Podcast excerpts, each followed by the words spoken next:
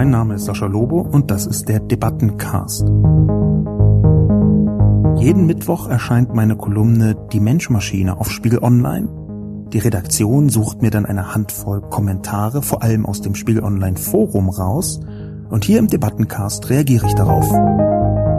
Wofür brauche ich so hohe Übertragungsraten wie bei 5G eigentlich? Falls Deutschland abgehängt werden sollte, dass dies kein Zustand auf Dauer sein muss. Ich werde demnächst mit unserer Firma nach Bulgarien wechseln. Es ist als Grundversorgung und nicht als Luxusgut einzustufen.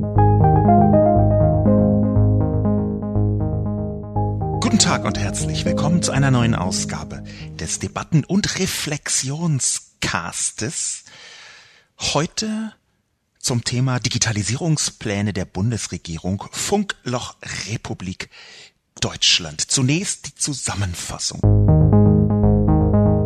Was wäre eine passende, neue offizielle Staatsflagge für Deutschland? Sie sieht aus wie die bisherige, aber ergänzt um weiße Flecken in der Mitte, die natürlich für Funklöcher stehen. Denn bisher hätte man sagen können, Deutschland ist spät dran mit der digitalen Infrastruktur, aber irgendwann sind die Löcher weg. Doch das wird zunehmend unwahrscheinlich. Das Funkloch wird zum Kulturgut mit Identifikationspotenzial. Goethe, Beethoven, Funkloch. Wenn es um den neuen Mobilfunkstandard 5G geht, dann zeigt sich das Missverhältnis und warum die Funklöcher auch in Zukunft bestehen werden. Die Wirtschaftsweisen der Bundesregierung haben mit dieser Sache soeben ihre Gutachten 2018, 2019 übergeben und damit bewiesen, dass ihre Weisheit noch immer dort ist, wo sie sie erlangt haben, im 20. Jahrhundert. Sie haben ernsthaft erklärt, Netzneutralität sei nicht so relevant und man solle den Glasfaserausbau nicht bevorzugen, indem man die Versteigerungserlöse für die 5G-Lizenzen dort investiert. Das ist auf vielen Ebenen bizarr. Unter anderem, weil die 5G-Zellen durch die hohen Frequenzen vergleichsweise klein sein müssen. Der Berliner 5G-Testlauf der Telekom zum Beispiel hat 400 Meter Reichweite. Und, Riesenüberraschung für die Wirtschaftsweisen, diese Masten brauchen meist eine Glasfaserverbindung. Ohne eine flächendeckende Glasfaserinfrastruktur gibt es deshalb kein 5G. Ein weiteres Problem sind die Frequenzversteigerungen, da sie schon in der Vergangenheit dazu geführt haben, dass die Telekommunikationsunternehmen die Preise hoch, die Investition klein gehalten haben. Irgendwie mussten sie die Riesensummen, die sie für die Frequenzen bezahlt haben, wieder reinholen. Der Staat mit seiner Behörde Bundesnetzagentur möchte Geld erlösen. Im Gegenzug schreiben die Versteigerungsrichtlinien ausdrücklich nicht vor, dass eine flächendeckende Abdeckung erreicht werden soll. So wird aus dem heutigen Funkloch in Zukunft ein 5G-Funkloch. So dann die Kommentare. Und beginnen möchte ich mit einem Kommentar von mir selbst. Es ist nämlich tatsächlich eigentlich so, dass ich diese Infrastrukturthemen, das Internet ist so schlecht in Deutschland, die digitale Infrastruktur ist so schlecht in Deutschland, dass ich diese Infrastrukturthemen eigentlich überhaupt nicht mehr hören kann. Ich möchte keine Kolumnen mehr darüber schreiben. Es widert mich geradezu an.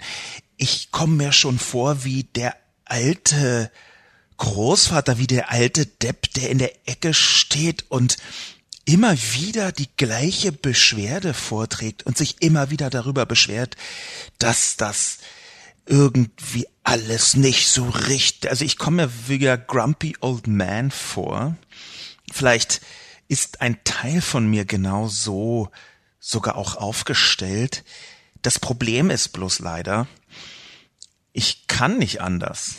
Und zwar kann ich nicht anders, weil wir immer und immer und immer und immer und immer und immer und immer und immer und immer und immer und immer und immer und immer und immer und immer und immer und immer und immer und immer und immer wieder die gleichen Fehler machen. Und mit wir meine ich jetzt natürlich eigentlich nicht uns, die wir hier unseren kuscheligen Podcast anhören, und mich, der diesen Podcast macht, sondern mit uns meine ich eigentlich die Bevölkerung der Bundesrepublik Deutschland. Wir machen immer diesen Fehler immer und immer wieder, die Politik davonkommen zu lassen mit erbärmlichen Infrastrukturkonzepten und diejenigen Großunternehmen, die da auch etwas mitbewirken können, ebenso davonkommen zu lassen mit erbärmlichen Ausreden, Lügen teilweise und grauenvollen Infrastrukturangeboten angeboten, namentlich natürlich zum einen die Telekom, zum zweiten Vodafone und zum dritten auch eine Reihe von kleineren Anbietern, die dann in ihren jeweiligen Regionen, in denen sie stark sind, ebenso schlecht äh, vortragen, ebenso schlecht umsetzen, was sie eigentlich besser machen könnten. Dieses Debakel hat, darüber habe ich schon häufiger geschrieben, eine ganze Reihe von Gründen und auch eine ganze Reihe von sozusagen Vätern und Müttern. Ich möchte herausheben, dass ich dazu schon mal einen Podcast gemacht habe, äh, mehrere natürlich, äh, am 18.02.2018 diesen Jahres. Der Podcast heißt Breitbandausbau Deutschland, dein Lobbyproblem. Da habe ich mich intensiver auseinandergesetzt mit den Hintergründen zu diesem Breitbanddebakel, aber heute geht es ja weniger um das Breitbanddebakel, sondern um die Funklöcher. Das hängt zwar äh, auf eine Weise zusammen inzwischen, es ist aber eigentlich für sich genommen ein Theorie, ein, ein für sich genommen ein eigenes Problem. Und ich habe deswegen wieder darüber schreiben müssen, obwohl ich die Texte schon nicht mehr selbst lesen kann, weil genau jetzt sich entscheidet, dass das in Zukunft auch der Fall sein wird, nämlich, dass wir eine miserable digitale Infrastruktur bekommen, weil die Versteigerung vom 5G-Lizenzapparat an die Unternehmen nach meiner Ansicht komplett falsch läuft. Ich konnte nicht anders, als ich dieses Interview mit Angela Merkel lesen habe. Am Dienstagabend hat sie das gegeben. Da konnte ich beim besten Willen nicht anders, als darüber zu schreiben. Und zwar exakt in der Sekunde, stand es für mich fest, als Angela Merkel diesen Satz gesagt hat im Interview mit T-Online. Deutschland hat sehr gute Erfahrungen mit der Frequenzversteigerung gemacht. In dem Moment wusste ich, ich kann nicht mehr anders. Ich muss darüber schreiben. Es ist ein Zwang. Eine größere Zahl von Leuten hat mir dabei recht gegeben. Ich würde sogar sagen, die überwiegende Zahl der Kommentare waren eher in die Richtung, ja, das stimmt, ähm, ich sehe das ähnlich oder interessant äh, mal zu lesen, dass dagegen noch immer nicht ausreichend viel getan wird. Aber das ist ja total langweilig, wenn ich dauernd mich mit Kommentaren beschäftige, die da eher in die Richtung sind. Ein lustiges kleines Schmankerl nebenbei. Ich habe ja geschrieben vom Kulturgut Deutschland Goethe, Beethoven, Funkloch. Und interessanterweise hat sich da auf Twitter das Goethe-Museum gemeldet und hat darüber äh, sich beklagt, dass auch sie ganz lange keine Glasfaser bekommen haben. Sie scheinen gerade erst Glasfaser bekommen zu haben im Jahr 2018 und können jetzt im Goethe-Museum im nächsten Jahr offenbar WLAN anbieten, was ich gut und richtig und fortschrittlich finde. Das Goethe-Museum hat also immerhin dazu beigetragen, dass äh, zumindest im digitalen Zeitalter der Goethe-Teil auch digitalisiert wird ob jetzt Goethe, Beethoven, Funkloch auch in Zukunft als Dreiklang des kulturellen Erbes Deutschlands funktioniert, das kann ich leider nicht so präzise sagen. Unter anderem deswegen, weil das Beethoven Museum sich natürlich nicht gemeldet hat und Unverschämtheit, aber das Goethe Museum immerhin. Die Kommentare. Als erstes ein Leserbrief. Auch das gibt es ja noch. Natürlich ist dieser Leserbrief digital eingetroffen. Ich weiß gar nicht, das müsste ich mal fragen bei Spiegel Online, ob es da noch dingliche papierne äh, Briefe gibt, die eintreffen oder gar Postkarten. Aber dieser Leserbrief ist digital eingetroffen von einem Mann Christian S. Punkt. Und der hat geschrieben, ich wohne in einer Gegend mit vielen echten Funklöchern und empfinde es als echten Fortschritt, eben nicht überall und immer erreichbar zu sein. Diesen Kommentar habe ich äh, persönlich ausgewählt. Ich wollte, dass der Leserbrief dabei ist. Aus dem einfachen Grund, weil hier in nur einem Satz genau das stattfindet, was in Deutschland ein sehr häufiges Problem der gesamten Digitalisierung ist. Nämlich das Problem, dass Menschen ihre eigenen Bedürfnisse der gesamten restlichen Welt überstülpen wollen. Das Problem also, dass Menschen sagen, ich brauche kein schnelles Internet, also brauchen alle anderen es auch nicht. Und das ist aus meiner Perspektive so ein bisschen, wie soll ich es sagen, nicht richtig aufgepasst beim Thema der Aufklärung. So würde ich das äh, versuchen zusammenzufassen. Die Aufklärung, auf die ich mich ja hier im Podcast äh, ab und an äh, beziehe, die Aufklärung also, die so im sagen wir mal, 17. Jahrhundert langsam begonnen hat in der Frühaufklärung und die dann bis Ende des 18. Jahrhunderts so ungefähr bis zur französischen Revolution eine gewisse Wirkmacht erreicht hat. Diese Aufklärung hat aus meiner Sicht, da gibt es viele andere Haltungen, aber aus meiner Sicht vor allem die Abstraktion vom Selbst als Wert in die Gesellschaft gebracht man kann jetzt auch sagen, wiedergebracht. Auch in der Renaissance gab es ähnliche Ansätze, Selbstreden ähm, und in der Antike ohnehin. Aber in der Aufklärung, das kann man mit Kant ungefähr so versuchen zu belegen, war der Mensch aufgerufen, nicht nur sein eigenes Umfeld, seine eigenen Bedürfnisse als Maßstab der Welt zu betrachten, das eigene Glauben, sondern mit der Messbarkeit der Welt gleichzeitig eine gewisse Objektivierung mit in sein Weltbild zu integrieren. Und Kern dieser Objektivierung ist, auch wenn sich das merkwürdig anhört, eine Entsubjektivierung. Diese Entsubjektivierung bedeutet nichts anderes, als dass man akzeptiert, Menschen sind sehr unterschiedlich und ich bin nicht repräsentativ, ich bin nicht typisch, ich bin nicht prototypisch in mehr oder weniger irgendeiner Sache, weshalb es nicht legitim ist, die eigenen Bedürfnisse als das ausschlaggebende Kriterium für die Welt zu sehen. Das ist für mich etwas einfach, etwas vereinfacht zusammengefasst, das gebe ich gerne zu einer der zentralen Werte der Aufklärung. Genau diese Entsubjektivierung. In dem Moment, wo ein Mensch wie Christian S., der eben diesen Kommentar rausgehauen hat, sagt, also ich finde es als Fortschritt, ich empfinde es als Fortschritt, als echten Fortschritt, eben nicht überall und immer erreichbar zu sein, macht er aber nicht nur diesen Fehler. Er hat nicht nur ein Entsubjektivierungsproblem. Er hat auch ein Problem der Abstraktion. Und das ist manchmal sogar noch ärger, jedenfalls in den Debatten, die man so rund um die Digitalisierung führen kann.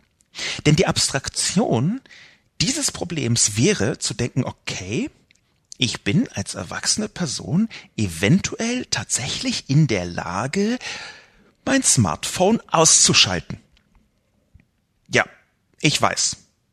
Das ist eine Kulturtechnik, die viele Menschen nicht mehr beherrschen oder noch nie beherrscht haben. Interessanterweise gerade die etwas älteren Menschen, gerade diejenigen, es ist ja in der Digitalisierung ganz oft keine Altersfrage, sondern eine Haltungsfrage, aber wir finden die Haltung eher in älteren Bevölkerungsschichten, dass man diesem Digitalisierungsgetöse, seinem Smartphone, dem ganzen Kram drumherum etwas skeptisch gegenübersteht und gerade dort ist die alte Kulturtechnologie des Ausschaltens von Geräten offenbar noch nicht ganz durchgedrungen.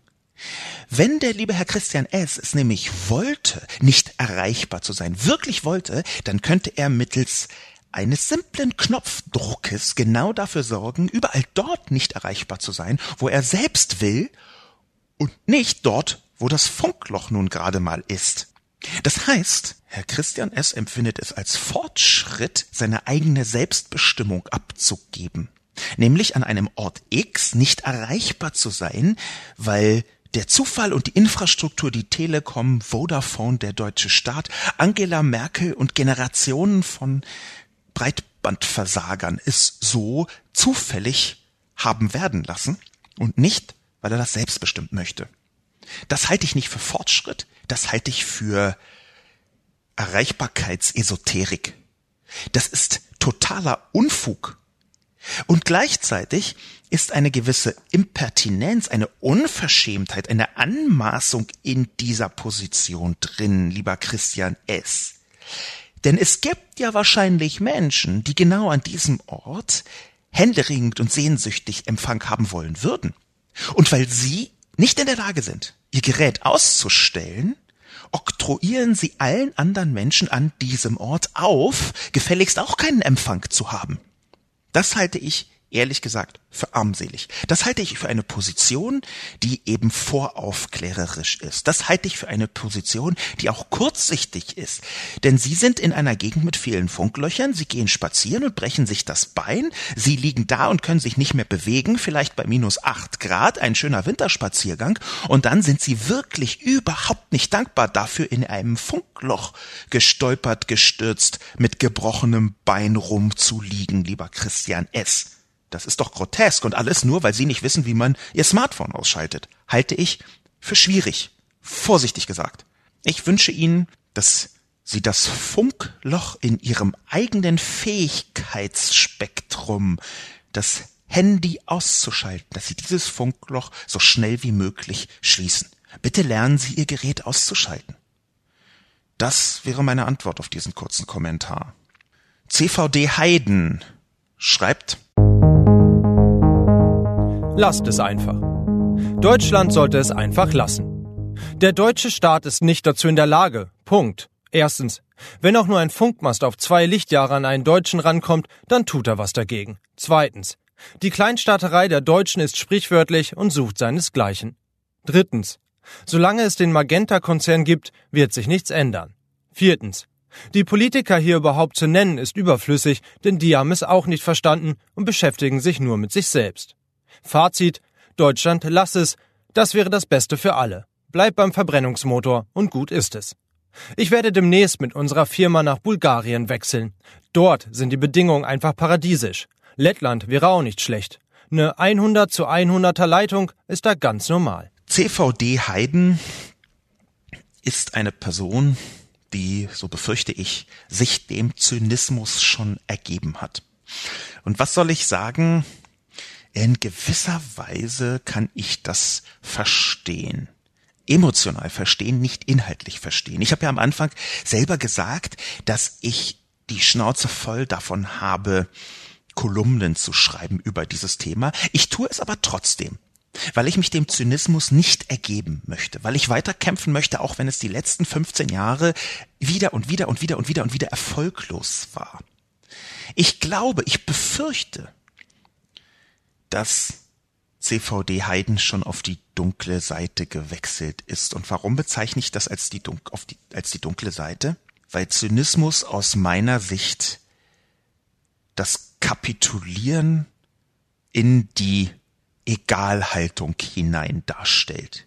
Und die Egalhaltung bei einem solchen Thema hat auch immer mit der Abkehr der Zukunft der Welt zu tun. Da ist auch nach mir die Sinnflut drin, und das bedeutet übersetzt, die nächsten Generationen sind mir scheißegal. Und das möchte ich niemals, dass das in meine Haltung eindringt. Im Gegenteil, ich bin ja fest davon überzeugt, das habe ich vor einiger Zeit auch schon mal in eine Kolumne hineingeschrieben oder zumindest angedeutet, ich bin fest davon überzeugt, dass der Fortschritt in diesem Land, in diesem Kontinent, in Europa, sehr maßgeblich davon abhängt, dass die kommende Generation beziehungsweise die kommenden Generationen, die Millennials und die Generation Z, ich nenne die jetzt einfach so, auch wenn in vielerlei Hinsicht Generationenbegriffe etwas schmierlappig bis problematisch sein können. Aber die Generation nach uns, die haben eine echte, ernsthafte Chance aus meiner Sicht, das Ruder herumzureißen in eine positive Richtung. Zum Beispiel was den Klimawandel angeht, zum Beispiel was die digitale Infrastruktur angeht, zum Beispiel was die Einsicht in bestimmte digitalgesellschaftliche Prozesse angeht. Ich glaube, die jungen Leute haben eine Chance. Die bricht vielleicht erst in fünf oder zehn Jahren an, aber das Beste, was wir ihnen jetzt geben können, diesen Generationen nach ist, uns, ist wenigstens eine einigermaßen vernünftige digitale Infrastruktur. Wenigstens die Grundvoraussetzung, nachdem wir so viel verbockt haben, beziehungsweise die Generation vor uns es verbocken haben lassen, müssen wir doch zumindest dafür sorgen, dass diejenigen, die heute 15, 16, 18 Jahre alt sind, 25, 30 meinetwegen, dass diejenigen eine Chance bekommen, es einigermaßen hinzukriegen. Und das geht nur mit einer sehr guten digitalen Infrastruktur. Insofern möchte ich CVD Heiden widersprechen. Deutschland sollte es nicht einfach lassen. Im Gegenteil, ich möchte sogar CVD Heiden dazu ausruf, aufrufen, doch bitte wieder aus dem Zynismus herauszukommen. Denn Zynismus ist auch eine sehr angenehme Haltung. Zynismus hat viel mit Bequemlichkeit zu tun. Zynismus gibt einem die Illusion, einen Kampf aufzugeben und trotzdem souverän zu bleiben und nicht zu verlieren. Das heißt, Zynismus ist aus meiner Sicht nichts anderes, als die eigene Verantwortung einzutauschen gegen eine Anti-Haltung kommenden Generationen gegenüber. Und das kann ich nicht akzeptieren. Ich glaube auch, dann verbittert man. Es gibt, wie ich neulich gelernt habe, ein tatsächliches Verbitterungssyndrom. Ein Verbitterungssyndrom, das ist, scheint inzwischen ein anerkanntes Krankheitsbild zu sein, wo man sich zunächst mit dem Zynismus beginnt anzufreunden und dann irgendwann in das Verbitterungssyndrom hineinrutscht, die Verbitterungsstörung die posttraumatische Verbitterungsstörung für die Leute, die das näher interessiert. ICD-10 da ist es die Klassifikation F43 und F43.8. Das glaube ich, reicht erstmal, um da etwas näher die Recherche für die Zuhörerinnen und Zuhörer zu ermöglichen. Die posttraumatische Verbitterungsstörung, auf Englisch Post-Traumatic Embitterment Disorder, ist genau das, was droht, wenn man sich zu stark genau diesem Zynismus hingibt. Also rufe ich CVD Heiden auf, bitte lassen Sie sich selbst nicht krank werden. Kommen Sie zurück und zwar gerne in nicht örtlicher Hinsicht. Sie können also gerne nach Bulgarien wechseln, kein Problem. In der Tat ist in Bulgarien zum Beispiel die Glasfaserausstattung unendlich viel besser als in Deutschland. Im Jahr 2017 ist Deutschland ja, was Glasfaser, Fiber to the Home und Fiber to the Building angeht, das erste Mal über die Messbarkeitsgrenze gewechselt und liegt inzwischen bei etwa 2,3 Prozent. Stand Februar 2018 Datenerhebung FTTH Council in Europe. Bulgarien liegt da, soweit ich weiß, über 30 Prozent.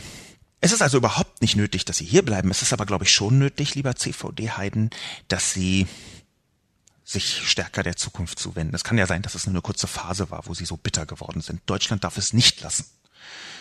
Überhaupt merke ich anhand dieses drei oder vier Klangs von CVD Heiden, Punkt eins, Punkt zwei, Punkt drei, Punkt vier, dass ganz offensichtlich Zynismus und Verbitterung nicht auf dem einen Thema bleibt, mit dem man beginnt, sondern sich weiter ausbreitet die Politiker hier überhaupt zu nennen, ist überflüssig. Die haben es auch nicht verstanden und beschäftigen sich nur mit sich selbst. Das ist der Punkt 4 von CVD Heiden und den halte ich für gefährlich. Wenn man sich abkehrt von der Politik, wenn man alle Politiker und Politikerinnen in einen großen Topf wirft und eine große Zynismussoße drüber gießt, dann kann es sein, dass man für die Demokratie selbst verloren ist. Wir leben in einer Parteiendemokratie und das halte ich nicht für falsch. Ich glaube, dass die repräsentative Demokratie ein sehr richtiger und guter Weg ist, die Demokratie, die liberale Demokratie zu stützen. Und wenn man anfängt, die gesamte Politik komplett in toto grauenvoll zu finden, dann ist das die Form vom Zynismus, die umschlagen kann in antidemokratische Haltung. Ich möchte da CVD Heiden nichts unterstellen, um Gottes Willen. Ich kann diese Frustration extrem gut verstehen, aber ich glaube, man muss da aufpassen. Man muss sich selbst auch darauf aufpassen. Interessant wäre aus meiner Sicht einen Punkt weiter zu verfolgen, den CVD Heiden genannt hat, nämlich den ersten. Wenn auch nur ein Funkmast auf zwei Lichtjahre an einen Deutschen rankommt, dann tut er was dagegen. Den möchte ich weiter verfolgen in Form eines anderen Kommentars. Der nächste Kommentar kommt von Sonne Mond. Ich bin dankbar für jedes Funkloch. Das heißt nämlich auch weniger Strahlung. Zu den Auswirkungen gehören ein erhöhtes Krebsrisiko, Zellstress, eine Zunahme schädlicher freier Radikaler, Genschäden, strukturelle und funktionelle Veränderungen im Fortpflanzungssystem, Lern- und Gedächtnisdefizite, neurologische Störungen sowie negative Auswirkungen auf das allgemeine Wohlbefinden bei Menschen. Schädigungen betreffen bei weitem nicht nur den Menschen. Es gibt nämlich zunehmend Hinweise auf schädliche Auswirkungen bei Pflanzen und Tieren. In den USA verweigern Versicherern den Telekom-Unternehmen wegen der gesundheitlichen Risiken die Versicherung. 5G ist brutal. Das ist, glaube ich, dieser Kommentar von Sonnemond ungefähr das, was CVD Heiden gesagt, gemeint haben könnte mit ein Funkmast auf zwei Lichtjahren einen deutschen Rang, dann tut er was dagegen. Es gibt dabei mehrere verschiedene Positionen. Auf den ersten Blick würde man eine solche Person wie Sonne, Mond vielleicht aus so technologieoptimistischer Perspektive, wie ich sie ja klassischerweise eher einnehme als die skeptische, als Esoteriker oder Esoterikerin bezeichnen. Das ist aber nur die erste Perspektive darauf. Das möchte ich ganz deutlich sagen. Natürlich ist das, was Sonne Mond hier schreibt, als Position sehr anfällig für eine ganze Reihe von esoterischen Haltungen oder esoterischen Perspektiven auf die Welt. Natürlich ist ganz viel von dem, was Sonne Mond dort schreibt, eigentlich nicht unbedingt in jedem Detail Stand der aktuellen Wissenschaft, sondern eher etwas, wo sich die Pseudowissenschaft eingenistet hat. Ganz konkret gibt es eine Reihe von irgendwelchen Esoteriker-Shops, die sowas wie ähm, versilbertes Wasser in Form einer strahlensicheren Bettdecke verkaufen, die man benutzen kann, um sich selbst vor dem Funkmast drei Kilometer weiter zu schützen. Das gibt es. Ich habe selbst einmal dazu recherchiert. Das ist schon länger her, um genau zu sein, zehn Jahre, ziemlich genau zehn Jahre. Da habe ich einen Film gedreht für Arte, so ein bisschen ähm, im Tenor, dass, ich rumgelaufen bin und ähm, versucht habe im, im Sinne von einem Konzept äh, Michael Moore für Arme äh, Leute zu befragen. Und das Thema dieses äh, Dokumentarfilms eine Stunde lang für Arte war, wie kriege ich WLAN ins Grundgesetz, WLAN für alle. Ich habe dann äh, Lobbyisten gefragt, es war vor allem ein Film über Lobbyisten, es war aber auch ein bisschen ein Film für, über WLAN und dazu bin ich auf einen Kongress gegangen von Funkstrahlengegnern einen Kongress, die in Berlin organisiert worden war von genau diesen Menschen, die äh, solche Antistrahlenbettdecken und Cremes und unglaublich absurde Gerätschaften, Konzepte, Ideen und Produkte verkaufen. Die waren da en masse. Ich kenne diese ganzen Argumentationen sehr gut.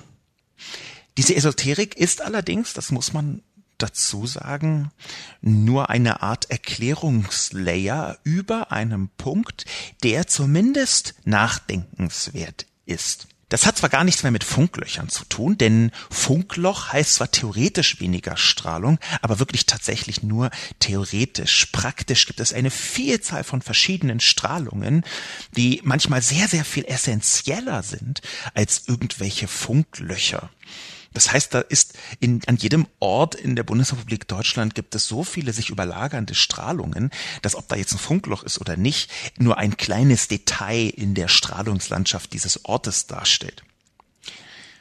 Was man aber dazu sagen muss, und das ist ein Punkt, wo ich gerne drüber nicht nachdenken würde, dazu habe ich äh, das nicht genügend ausrecherchiert, aber wo ich gerne selbst mehr recherchieren würde, ist, dass tatsächlich in vielen Bereichen wissenschaftlich nicht bis ins Detail geklärt ist, warum, wann, wie, wo, welcher Grenzwert sinnvoll ist. Viele von den Strahlengrenzwerten, die im Moment aufgestellt worden sind, sind entweder nach unten oder nach oben aufgestellt worden zu einer Zeit, wo man nicht bis im, ins Detail sagen konnte, welche Nebenwirkungen sich ergeben konnten. Das kann man erstmal EU-seitig und auch deutschlandseitig so festhalten. Das heißt noch genau gar nichts. Das heißt noch nicht, dass es eine Verschwörung gibt, die es aus meiner Sicht nicht gibt. Das heißt auch nicht, dass irgendwelche bösen Leute da angefangen haben, fest Grenzwerte festzulegen, die ähm, absurden sind. Das heißt aber schon, dass wir in bestimmten Bereichen noch nicht alles wissen, was sinnvoll wäre zu wissen. Es gibt bis heute keinen Nachweis, dass Menschen elektromagnetische Strahlung überhaupt spüren können. Das muss man erstmal so sagen. Es gab eine Reihe von Studien. Mein äh, Recherchestand ist da ungefähr 2014, 2015. Da habe ich das nochmal nachrecherchiert. es gab eine Reihe von äh, wissenschaftlich ernstzunehmenden Studien, die versucht haben herauszufinden, kann der Mensch überhaupt elektromagnetische Strahlung spüren? Und die Antwort lautete damals weitestgehend nein. Aber auch das heißt ja noch nichts. Es ist allerdings auch noch nicht in der Tiefe bewiesen, dass die Strahlung, die wie soll ich das ausdrücken, in annehmbarer Distanz zu einem solchen Turm messbar ist, dass die negative Auswirkungen hat. Was es gibt, ist eine ganze Reihe von Beweisen, dass man nicht zu nah an einen solchen Funkmast rankommen sollte. Und da ist in der Tat, aus meiner Sicht zumindest, noch wissenschaftliche Arbeit zu leisten, nämlich, dass gerade bei so neuen Funktechnologien, die entsprechenden Masten, die natürlich geprüft werden, vielleicht auch nochmal mit Langzeitstudien bis ins Detail geprüft werden sollten. Ich glaube nicht, dass das äh, insgesamt dafür ausreichen sollte, die ganze Technologie aufzuhalten. Ich glaube aber schon, dass das zum Beispiel bei der Auswahl der Masten äh, eine Rolle spielen sollte. Nebenbei gesagt, ähm, diese vielen schädlichen Hinweise, diese angeblich schädlichen Hinweise ähm, oder die Hinweise auf angeblich schädliche Auswirkungen, so ist es richtig formuliert, die sind bei Licht betrachtet häufig nicht auf die tatsächliche Welt ausdehnbar. Wenn man direkt neben einem LTE-Funkmast steht und dort überprüft, wie stark die Strahlung ist, dann ist es ziemlich klar, dass man dort bestimmte Folgen auch in biologischen Strukturen messen kann. Das ist schon so. Aber wir stehen ja nicht direkt neben einem LTE-Mast. Und die äh, Stärke der Strahlung nimmt meisten, meines Wissens im Quadrat zur Distanz vom Ausgangspunkt der Strahlung ab. Insofern würde ich aus meiner Sicht dort etwas vorsichtiger argumentieren. Ich möchte aber auch ganz offen dazu sagen, bevor ich das nicht intensiv ausrecherchiert habe, möchte ich Sonnemonds Kommentar nicht in Toto im Klosett runterspülen, zum einen. Und zum zweiten ist es in der Tat so, dass wir in ganz vielen Bereichen in der Wissenschaft Erkenntnisse sehr viel später gewonnen haben, als das am Anfang so schien im Detail.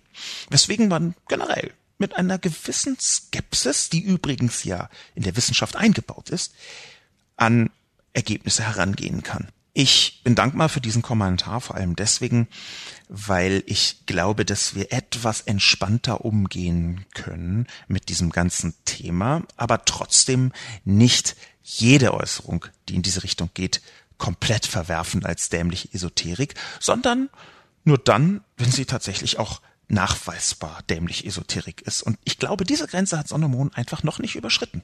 Ziemlich eindeutig. Danke also für diesen Kommentar. Ob man trotzdem dankbar sein kann für jedes Funkloch, das ist so ein bisschen eine individuelle Position, eine Allgemeinheitsposition ist so, dass man eben nicht dankbar sein darf für jedes Funkloch, weil die digitale Infrastruktur im wirtschaftlichen, im gesellschaftlichen Kontext eine Katastrophe darstellt. Neurobi sagt,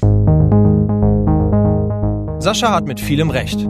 Ja, die Versteigerung der UMTS-Lizenzen war eine Katastrophe für die Mobilfunkinfrastruktur in Deutschland. 50 Milliarden, die in das schwarze Loch Bundeshaushalt verschwunden sind und den Unternehmen beim Aufbau der Infrastruktur gefehlt haben. Andererseits, eine 100% Fläche 4G-Versorgung würde ich für wichtiger ansehen. Als Mobilfunknutzer reichen mir 5 Gigabit pro Sekunde vollkommen aus. Für datenlastige Updates habe ich 100 Gigabit im WLAN zu Hause. Wofür brauche ich so hohe Übertragungsraten wie bei 5G eigentlich? Oh nein, nicht für das autonome Fahren. Oder soll jeder Nutzer in so einem Gefährt auf seinem 20 cm Display 8K Video sehen können? Für die Verkehrsdaten sollte sogar UMTS reichen. Mehrmals die Sekunde, Position, Richtung und Geschwindigkeit sind doch keine große Datenmenge. Neurobi macht einen großen Fehler. Ein großer Fehler, der mir immer wieder begegnet, ehrlicherweise.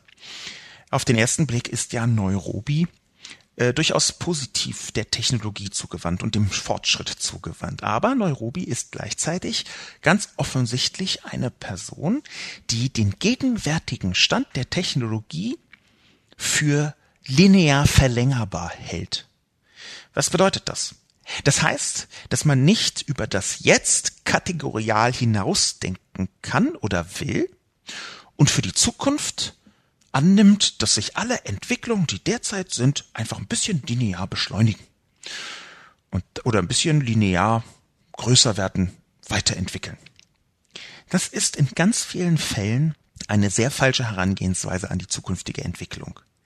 Das ist so ein bisschen so, als würde man also das, ich erkenne das, dass man im, als Beispiel, das tut Neurobi hier, ich erkenne das, dass man als Beispiel einfach 8K-Videos ähm, auf dem Display im Auto als die datenintensivste Anwendung betrachtet.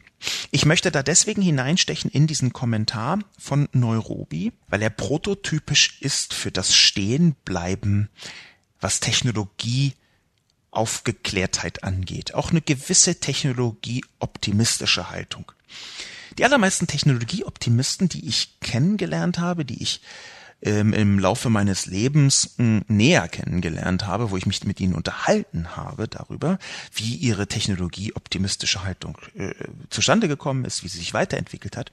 Die allermeisten von solchen Menschen, die hatten irgendwann einen Punkt X. Ich nenne den mal die Stunde Null.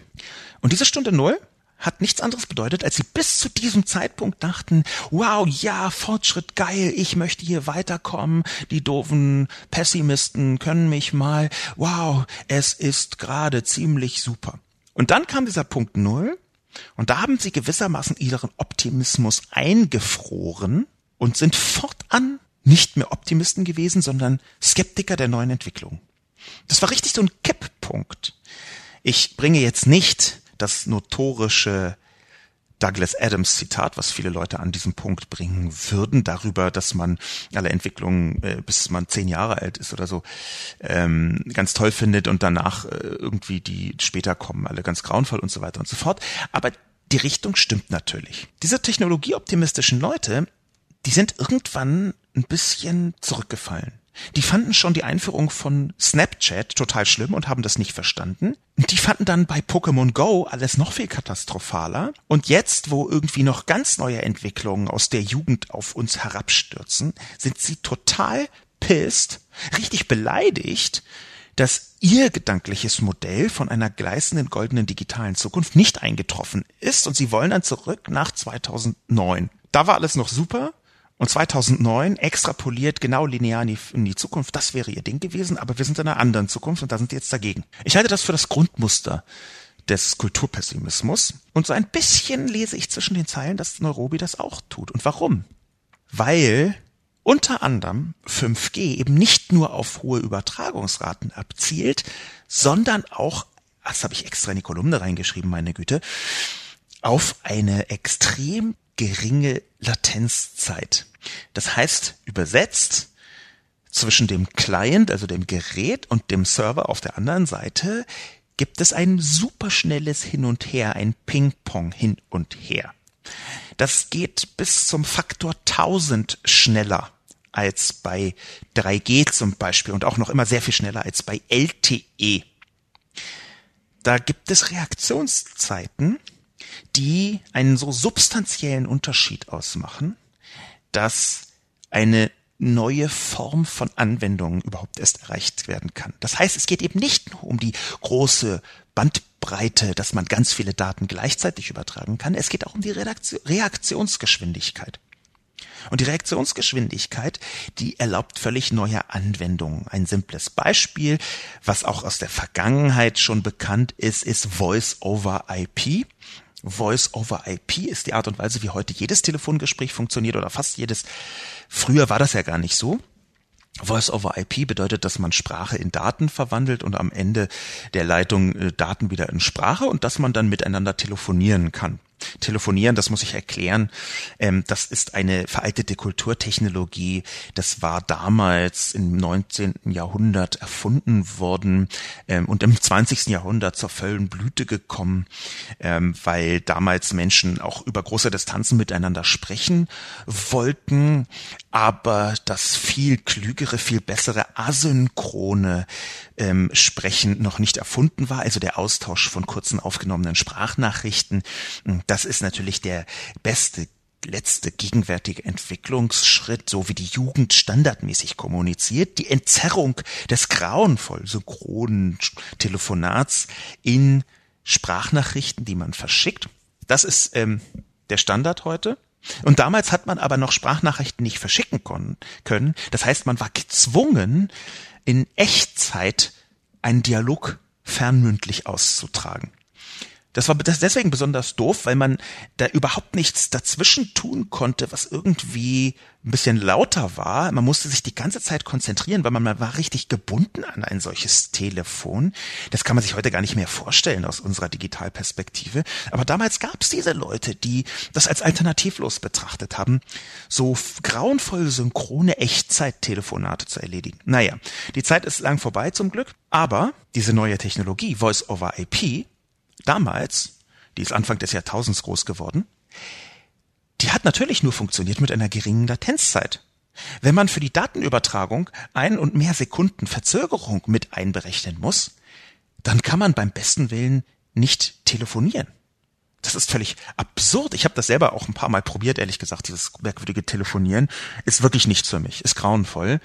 Aber wenn man das schon tun möchte, und es gibt sicherlich heute auch noch ein paar Rentner, die das regelmäßig aus Gewohnheit tun, dann geht das nur, wenn die Latenzzeit der Datenübertragung ganz, ganz, ganz gering ist. Das zeigt Latenzzeit, Reaktionszeit der beiden Pole des Clients und des Servers ist entscheidend für bestimmte Anwendungen. Ich habe mich jetzt ein bisschen verfahren, möchte ich fast sagen, und bin ins Fluchen gekommen über veraltete Technologien, soll uns aber nicht ähm, weiter interessieren. Abschließen möchte ich den Kommentar zu ähm, Neurobis Kommentar damit, dass natürlich 8K-Videos auf dem 20 Zentimeter großen Display ein sehr schmales Beispiel sind. Deutschland ist ein Land, das muss man immer wieder betonen, was sehr dezentral organisiert ist. Frankreich ist das genaue Gegenteil, es ist wahnsinnig zentral organisiert, aber Deutschland ist sehr dezentral organisiert. Wir haben irgendwo mitten im Sauerland, irgendwie 30 Kilometer von der nächsten ernstzunehmenden Stadt entfernt, noch Unternehmen, die Weltmarktführer sind. Das ist eine der großen Stärken Deutschlands, dass in der Fläche, auch auf dem Land, Unternehmen sind, die durchaus hervorragende Produkte herstellen. Ich glaube, dass damit ein ganz wesentlicher Grundstein automatisch gelegt ist dafür, dass wir überall eine flächendeckend gute Infrastruktur brauchen.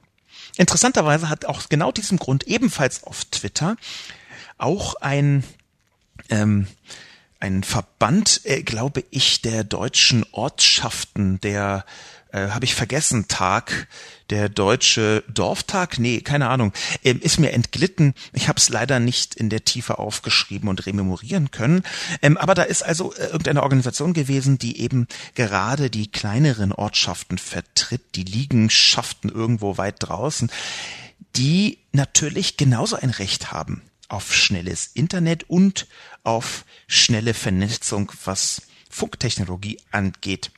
Denen immer nur zu sagen, ihr dürft nicht, ihr sollt nicht, ihr könnt nicht, das fände ich fatal. Wenn ein Architekt zum Beispiel weit draußen ein Haus gebaut hat, in dem er auch arbeiten möchte, dann sollte das sein Recht sein.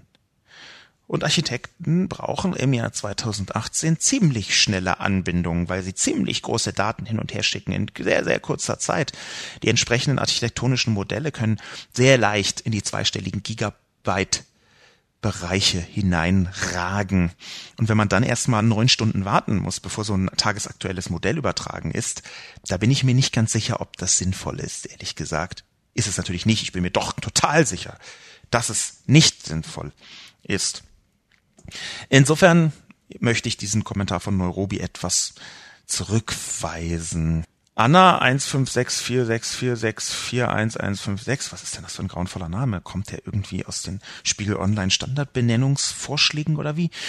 Schreibt Verdopplung des Geldes gleich Verdopplung des Ertrags. Sascha Lobo geht davon aus, dass mehr Geld auch direkt mehr Erfolg bedeutet und dass jeder Euro sinnvoll ausgegeben wird. Inwieweit kann der Bund denn überhaupt etwas bewegen? Oder ist es an den Kommunen zu entscheiden, wo Glasfaserkabel verlegt wird und lassen sich auch Unternehmen finden, die die Aufträge annehmen? Sind genügend Flächen für Masten ausgeschrieben? Und bestimmt kommen Bürgerinitiativen auch wieder auf die Idee, einfach mal mit Klagen Infrastruktur aufzuhalten. Ich sehe schon im Schwarzbuch der Steuerverschwendung Sascha Lobos sündhaft teuren Ehrensendemast mitten im Wald, in dessen kilometerweiten Umkreis sich nicht mal eine Wetterstation befindet. Eventuell will die Bundesregierung das Geld eben nicht aus dem Fenster werfen und hofft, dass mit der geringen Summe jeder Euro so effizient wie möglich ausgegeben wird. Die Digitalisierung ist überall noch Neuland und damit verbunden sind auch Kinderkrankheiten. Wer sagt denn, dass die chinesische Stadt nicht unheimlich viel Geld verplempert und wir können von diesen Erfahrungen lernen und es besser machen und müssen nicht unbedingt Vorreiter dabei sein? Der nächste Punkt ist, falls Deutschland abgehängt werden sollte, dass dies kein Zustand auf Dauer sein muss. Man kann ja Vorsprung aufholen. Wozu also die Eile? Liebe Anna, vielen Dank für diesen Kommentar. Das ist aus meiner Sicht mit nur wenig Zweifel der grauenvollste Kommentar, der mir zu dieser Kolumne untergekommen ist. Warum ist er grauenvoll? Er kommentiert die ganze Angelegenheit aus der Position der satten, zufriedenen Anna. Aus der Position der Anna, die schon genau weiß, wo sie angekommen ist, die schon genau weiß, was für ein Leben sie möchte, die schon genau weiß, dass sie ihren Platz im Leben gefunden hat. So zwischen den Zeilen liest man manchmal so eine gewisse Skepsis durch, aber der ganze Kommentar ist Schuster, bleib bei deinen Leisten, lass uns doch noch mal abwarten, ob das vielleicht doch nicht doof ist. Und sowas kann man ernsthaft nur dann sagen, wenn man zumindest selbst glaubt, schon im Leben angekommen zu sein und ah, gar nicht mehr so viel Veränderung zu benötigen. Eine Selbstzufriedenheit der bittersten Sorte findet sich in diesem Kommentar. Es fängt damit an, dass das Schwarzbuch der Steuerverschwendung in ganz vielen Bereichen ein ekliges politisches Instrument ist. Die Steuerverschwendung insgesamt ist in sehr vielen Fällen, nicht in allen, aber in sehr vielen Fällen, nichts weiter als ein neoliberaler Quark. Warum? Weil natürlich die Perspektive darauf, was ist jetzt Steuerverschwendung oder nicht, eine sehr subjektive ist. Und ich möchte gar nicht sagen, dass jede Steuerverschwendung, die angekreidet wird, automatisch falsch ist. Im Gegenteil. Es gibt das. Wir kennen alle diese Vorzeigeprojekte, wo eine Brücke gebaut wird im kompletten Nichts, wo man tatsächlich darüber diskutieren könnte, na ja, war das jetzt so klug, hier 40 Millionen Euro auszugeben? Wahrscheinlich eher nicht. Und natürlich gibt es genau diese Punkte. Aber der Bund der Steuerzahler und sowas wie das Schwarzbuch der Steuerverschwendung, die sind halt im Detail doch eher dazu da, das große Lied der Privaten zu singen des kleinen, schmalen Staates, der sich gefälligst nirgendwo einmischen soll. Und das halte ich in sehr vielen Fällen, wo das geschieht, für eine Anmaßung. Für eine grauenhafte Anmaßung. Deutschland ist ein reiches Land, weil, ein wohlhabendes Land, weil die Infrastruktur hier über Jahrzehnte hervorragend war. Man hat eben auch nicht gesagt, ja, mein Gott, das habe ich doch in meine Kolumne geschrieben, meine Güte, mein Gott, im bayerischen Wald, da leben so wenige Menschen, die brauchen nun echt kein fließendes Wasser. Sie sollen da einfach wegziehen. Grauenvoll. Das ist der Tenor dieses Kommentars und das ist grauenvoll. Wer sagt denn, dass die, die chinesische Stadt nicht unheimlich viel Geld verplempert? Nun, liebe Anna, das ist die Frage gewesen von Ihnen und die Antwort ist, ich sage das. Und nicht nur ich, der mich, der ich mich damit intensiv beschäftigt habe, weil das mein verdammter Job ist, da eine Einschätzung abzugeben auf professioneller Ebene, sondern auch eine Vielzahl von anderen Experten. Und das heißt natürlich noch nicht, dass wir alle recht haben. Es heißt aber zumindest, dass man sich damit intensiv beschäftigen muss, mit der sehr wahrscheinlichen Möglichkeit, dass es kein verplempertes Geld ist, sondern dass es richtig ist, jetzt da hinein zu investieren. Eine Vielzahl von verschiedenen Experten sagt, wir müssen dort investieren, um eben auch in 15 oder in 20 Jahren noch ein reiches, ein wohlhabendes Land, ein wohlhabender Kontinent zu sein und zu bleiben. Und das ist etwas, was man nicht mit etwas Bauchgefühl wegwischen kann, liebe Anna. Das ist etwas, was man gerne diskutieren kann anhand von Daten und Fakten. Aber nicht anhand von, ich habe das Gefühl, dass es ja so nicht, ach, man könnte. Auch die Annahme, die implizit drin ist und sogar explizit im Kommentar, man kann ja Vorsprung auch aufholen, die halte ich für komplett falsch. Einen gewissen Vorsprung kann man eben nicht aufholen. Und gleichzeitig ist es in ganz vielen Fällen so, dass den Vorsprung aufzuholen extrem kraftraubend ist und lange dauert, wenn man es doch kann. Und in diesem Fall ist eine Zwischengeneration 15, 20 Jahre einfach, ich sage es mal ganz konkret, am Arsch. Ich halte das für eine Frechheit, liebe Anna, dass Sie Wozu also die Eile mit so einem wirklich an Selbstgerechtigkeit nicht armen Kommentar zum Schluss noch mal vortragen, sagen, ach, ich fühle mich ganz wohl in meiner Haut. Wieso müssen wir eigentlich irgendwas verändern? Ganz schlimm.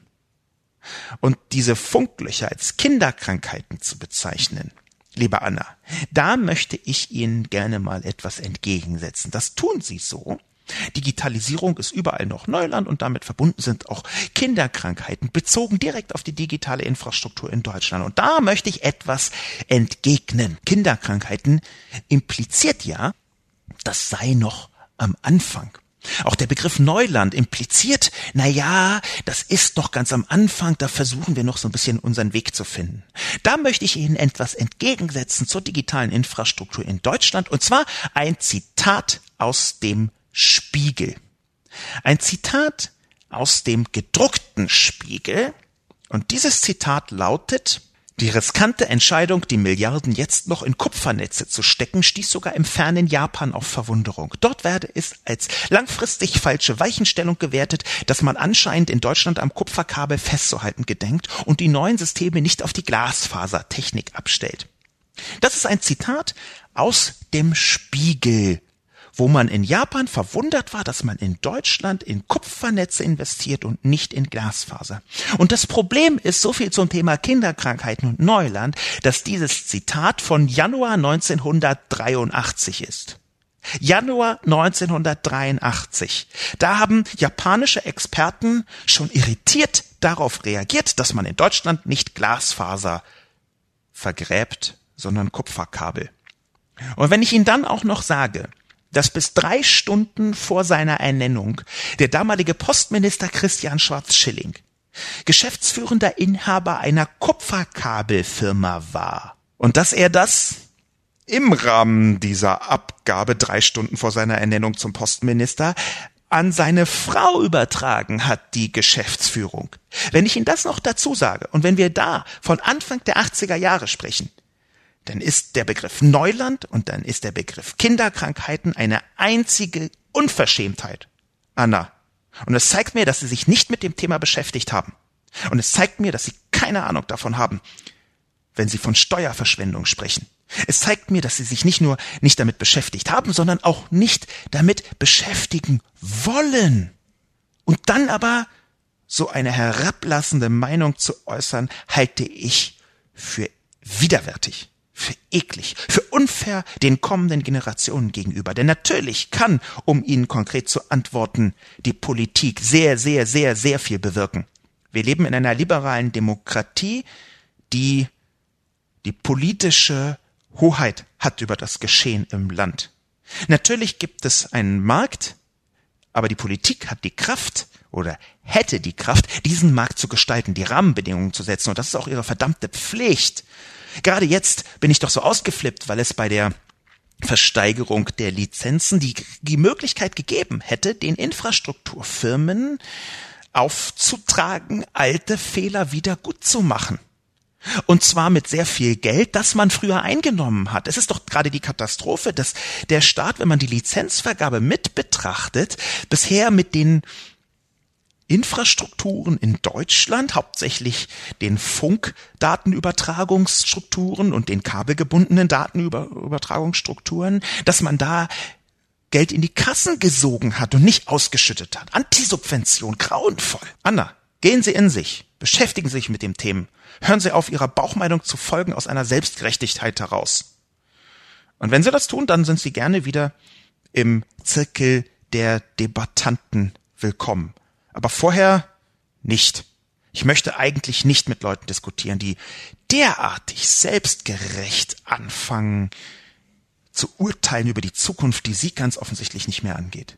Ernesto 78 ist auf der anderen Gegenseite interessanterweise zu finden. Ernesto 78 schreibt Subventionen sind der falsche Weg. Statt das Geld in die Konzerne zu pumpen, hätte ich folgenden Vorschlag. Der Staat baut selbst die Infrastruktur und generiert regelmäßig Einkommen durch Nutzungsgebühren, die von den Unternehmen zu bezahlen wäre. Das würde ich als lohnende Investition bezeichnen. Zudem könnte über die Nutzungsgebühren gesteuert werden. Ernesto 78 ist deswegen auf der anderen Seite zu finden von Anna, weil er sagt, nicht, ach, das soll alles der Markt entscheiden, wir ziehen uns komplett staatlich zurück, das ist ja alles Steuerverschwendung, sondern Ernesto 78 sagt, nein, das muss alles staatlich sein. Ich lehne auch Ernesto 78s Position ziemlich eindeutig ab. Aus meiner Sicht wäre es geradezu eine Katastrophe, wenn der Staat anfangen würde, die Infrastruktur komplett selbst zu bauen und auch ein Geschäftsmodell daraus zu machen. Das ist ja das, was Ernesto 78 vorschlägt. Warum wäre das eine Katastrophe? Das hängt damit zusammen, dass staatliche Infrastruktur dazu neigt, extrem viel teurer zu werden und dass gleichzeitig die Weiterentwicklung und ständige Erneuerung dieser Infrastruktur staatlichen Zyklen unterliegt und nicht unternehmerischen. Was bedeutet das konkret? Ich glaube, wir brauchen insbesondere in der staatlichen Infrastruktur Mischmodelle. Und wir haben diese Mischmodelle ja schon in vielen Bereichen. Diese Mischmodelle bedeuten ganz konkret, nicht der Staat vergräbt irgendwelche Kabel, sondern oder stellt Masten auf, sondern Privatunternehmen und die tun das dann aber mit Unterstützung des Staates. Ich bin sehr dafür, dass man den Begriff Privatunternehmen hier so weit wie möglich aufspreizt. Private insgesamt, also nicht staatliche Akteure. Ich fände es zum Beispiel großartig, wenn es sehr viel mehr Stadtwerke gäbe die sich in die digitale Infrastruktur hineinfräsen. Es gibt ähnliche Ansätze, etwa in Schweden, wo der Staat das subventioniert. Ich fände es super, wenn sehr viel mehr Genossenschaften entstehen würden, wenn sich kleine Ortschaften zusammentun und eben ein eigenes Glasfasernetz aufbauen und das vernünftig anbinden. Wenn sich also eine Vielzahl von kleinen Unternehmen endlich damit ähm, beschäftigt, das tun schon viele, aber noch nicht ausreichend genug, wenn sie sich endlich damit beschäftigen, digitale Infrastruktur intensiv auch in die Fläche hineinzubringen aber auch das sind Private. Ich sage gar nicht, dass das Konzerne sein müssen. Ich sage nur, dass staatliche Infrastruktur gerade im digitalen durchaus kritisch zu sehen ist. Und zwar schon deswegen, weil der Staat dazu neigt, radikal zu kontrollieren, was ihm selbst gehört, was er selbst verwaltet, was er in die Tiefe hinein versucht, in den Händen zu behalten. Natürlich wäre das ganze Thema Überwachung ein völlig anderes wenn wir staatliche Netze hätten. Natürlich wäre das Thema Netzneutralität ein anderes, wenn wir staatliche Netze hätten. Natürlich wäre das ganze Thema staatliche Kontrolle der digitalen Gesellschaft ein katastrophal anderes, wenn die Netze, wo die digitale Gesellschaft drauf stattfindet, in Staatshand wären. Ich halte schon aus Gründen der liberalen Demokratie staatliche Netze nicht für richtig. Dass wir Mischlösung finden, dass wir meinetwegen auch zwischen Staat und Privat eine institutionelle Lösung finden. Das halte ich für sinnvoll und über solche Konzepte kann man nachdenken. Das habe ich zum Teil auch schon getan und darüber geschrieben. Aber Staatsnetze, no fucking way. Abschließend möchte ich einen Kommentar, eine Art Metakommentar mit hineinbringen von Das Fred. Ich habe mir jetzt noch einmal die verschiedenen Stellungnahmen dazu durchgelesen. Ich selbst habe mich vom Internet bis vor wenigen Jahren ferngehalten, weil mich die Dauersurfer und Daddelfreunde im Bekanntenkreis abgeschreckt haben. So wollte ich nicht enden und bin weiter bei Presse, Funk und Fernsehen geblieben. Erst mit einem gebrauchten Smartphone bin ich auf den Geschmack gekommen. Heute muss ich Herrn Lobo recht geben. Überall, wo Strom und Wasser verlegt sind, gehört auch schnelles Internet hin. Auch wenn es nicht beruflich genutzt wird, es bereichert das Leben. Ich habe recht schnell gelernt, für mich relevante Inhalte zu suchen und zu finden, sowie die Masse an unwichtigen Stoß auszublenden, und ich meine, jeder in Deutschland, egal wo er wohnt, muss dazu in die Lage versetzt werden. Wenn man mal überlegt, dass im Osten unseres Landes vor gerade mal einer Generation ein Telefon schon ein Luxus war, der nur wenigen vorbehalten war, und mit welchen Anstrengungen man ab 1990 das Telefonnetz ausgebaut hat, dann muss das heute erst recht für das Internet gelten. Es ist als Grundversorgung und nicht als Luxusgut einzustufen. Das Fred, ich danke auf Knien mit Gänsehaut Ihnen dass Sie diesen Kommentar geschrieben haben. Ich bin geradezu begeistert. Und warum bin ich begeistert? Weil das Fred seine eigene Entwicklung skizziert hat. Ganz anders als der erste Kommentar, ganz anders als der Kommentar per Leserbrief von Christian S., ist es ganz offensichtlich das Fred gelungen, von sich selbst zu abstrahieren. Und ganz offensichtlich ist dieser Abstraktion auch eine persönliche Konsequenz gefolgt. Da hat sich jemand weiterentwickelt. Das Fred hat früher diesen ganzen Kram abgelehnt und hat inzwischen selbst dazu gefunden. Und das Fred schreibt ja gar nicht, ob er jetzt auch Daddelfreunde Dauersurfer geworden ist. Er schreibt aber schon, dass es das Leben bereichert. Er hat also eine Entwicklung hinter sich gebracht, das Fred hat es geschafft, auf die nächste Ebene zu kommen, auf der man nicht sein muss, aber auf der man natürlich persönlich viel leichter beurteilen kann, was eigentlich der Hintergrund ist. Besonders herausheben möchte ich an diesem goldenen Kommentar, danke, das Fred, dass es hier um Möglichkeit, um Potenzial geht. Es geht darum, dass es als Grundversorgung betrachtet wird. Ein wunderbarer Satz, als Grundversorgung und nicht als Luxusgut einstufen. Als Grundversorgung zu betrachten, dass ein schnelles Internet da ist. Man muss es ja nicht nutzen. Dieser Satz, alleine die Formulierung, jeder in Deutschland, egal wo er wohnt, muss dazu in die Lage versetzt werden. Alleine die Formulierung, dass es nicht bedeutet, jeder muss das tun, sondern jeder müsste in der Lage sein. Um eine Formulierung von vorhin von mir selbst hier hineinzubringen. Das Fred hat den Ausknopf gefunden und verstanden. Das Fred hat eine eigene Position entwickelt zur Technologie, die nicht mit Zwang einhergeht. Denn das, was Christian S. ja automatisch sagt, ist, er kann, wenn er dankbar ist über die Funklöcher, er kann, wo kein Funkloch ist, gar nicht alleine ausschalten. Das Fred kann alleine ausschalten. Das Fred hat eine Form von digitaler Aufklärung für sich selbst hinter sich gebracht. Und das ist etwas, was man selbst lernen muss. Ich glaube, mit diesem Abschlusskommentar, für den ich, ich sage es nochmal, unglaublich dankbar bin, möchte ich es heute bewenden lassen und beende diesen Podcast mit einem weiteren 35. Dank an das Fred.